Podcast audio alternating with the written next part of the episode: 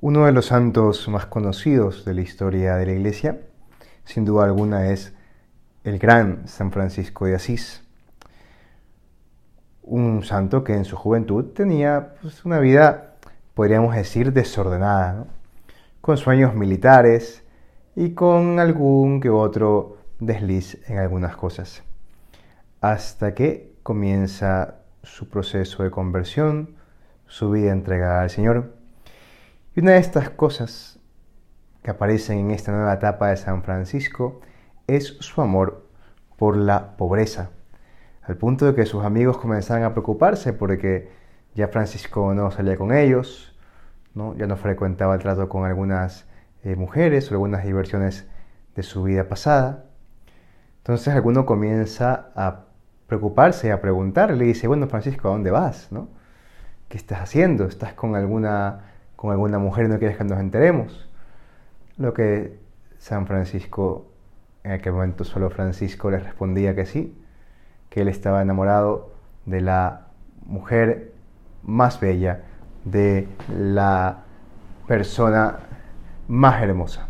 Luego pues eh, comenzó a decir que esta mujer, la más bella de todas, era la santa pobreza. San Francisco comenzó a vivir una vida de pobreza, una vida en que ponía toda su confianza en el Señor y en la cual poco a poco se iba alejando de los placeres y de las cosas del mundo. Y hoy es el tema del cual tiene como principal eh, tema este audio, ¿no? la pobreza. Pero antes de comenzar a hablar sobre ella, yo creo que lo primero que debo hacer es, bueno, poner un punto de claridad, ¿no?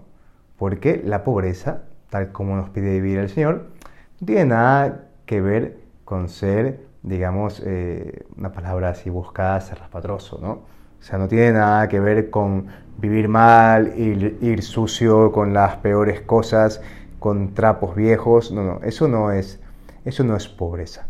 ¿no? La pobreza no tiene nada que ver con estas cosas que podríamos decir son dolosas, feas a la vista. Eso es la primera, primera idea para ponernos en guardia, digamos. ¿no? ¿Voy a hablar de pobreza? Bueno, no significa que voy a hablar de que vayas mal por el mundo.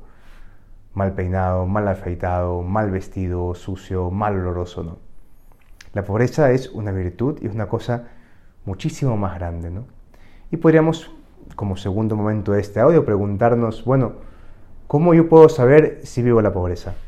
¿Cómo puedo yo saber si soy pobre, digamos? Bueno, te voy a dar como tres puntos para que los medites, los pienses. El primero es, bueno, pues cuando las cosas eh, no me salen como yo esperaba, o cuando no logro conseguir algo que quería, bueno, ¿cómo es mi reacción? Si mi reacción es de estar enojado por lo que no sale bien, si mi reacción es estar decepcionado por no conseguir lo que quería, pero a extremo, digamos, ¿no? De perder la paz, de perder el orden en el corazón, de sentirme mal, cabizbajo, porque las cosas no me van como quiero, no salen como yo quiero, bueno, pues eso es un síntoma claro de que te falta pobreza, de saber aceptar y ponerte en las manos de Dios, de que las cosas a veces no salen tan bien. primer síntoma, ¿no? Bueno, segundo síntoma, que tiene que ver con la pobreza también, de saber si soy pobre o no. Bueno, pues eh, si eres de aquellos que cambian las cosas sin necesidad, ¿no? No sé, pues tienes el iPhone 11 y después de un año de usarlo te quieres comprar el 13, no porque el 11 eh, ya lo tengas dañado, no porque se te haya caído y se haya roto, no, simplemente porque quieres el nuevo. Si eres de esos que va cambiando las cosas sin necesidad eh, y haces los cambios de un modo rápido, digamos, ¿no? bueno, pues eso es un síntoma claro también de que no estás viviendo de un modo eh, bueno la pobreza. Obviamente, si hay una cosa que está muy gastada y todo, la puedes cambiar.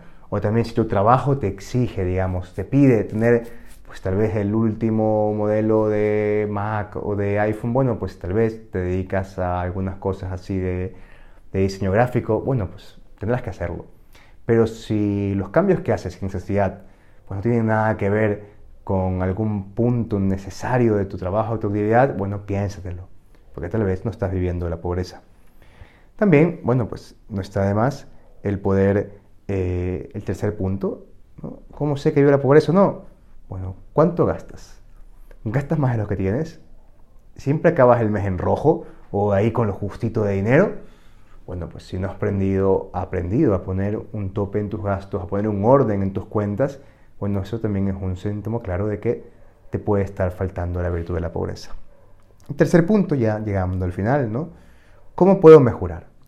¿Cómo puedo mejorar si veo que gasto de más? ¿Cómo puedo mejorar si no sé si puedo cambiar una cosa o no, o es mejor no cambiarlo, ¿no?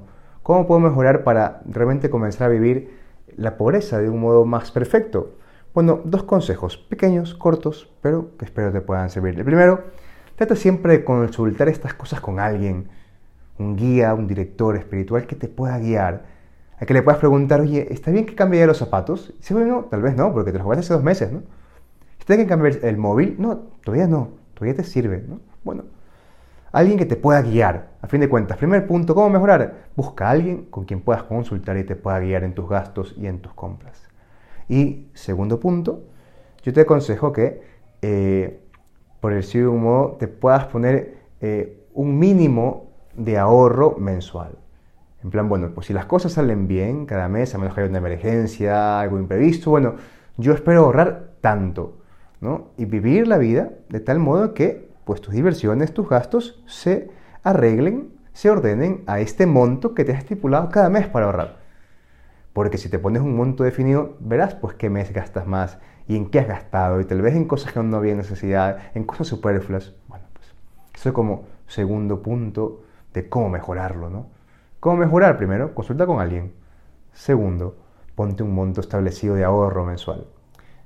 Espero que estos pequeños consejos te puedan servir y que a partir de hoy puedas comenzar a caminar por el camino de la pobreza y amar esta gran virtud que ha hecho grandes santos como San Francisco. Que Dios te bendiga.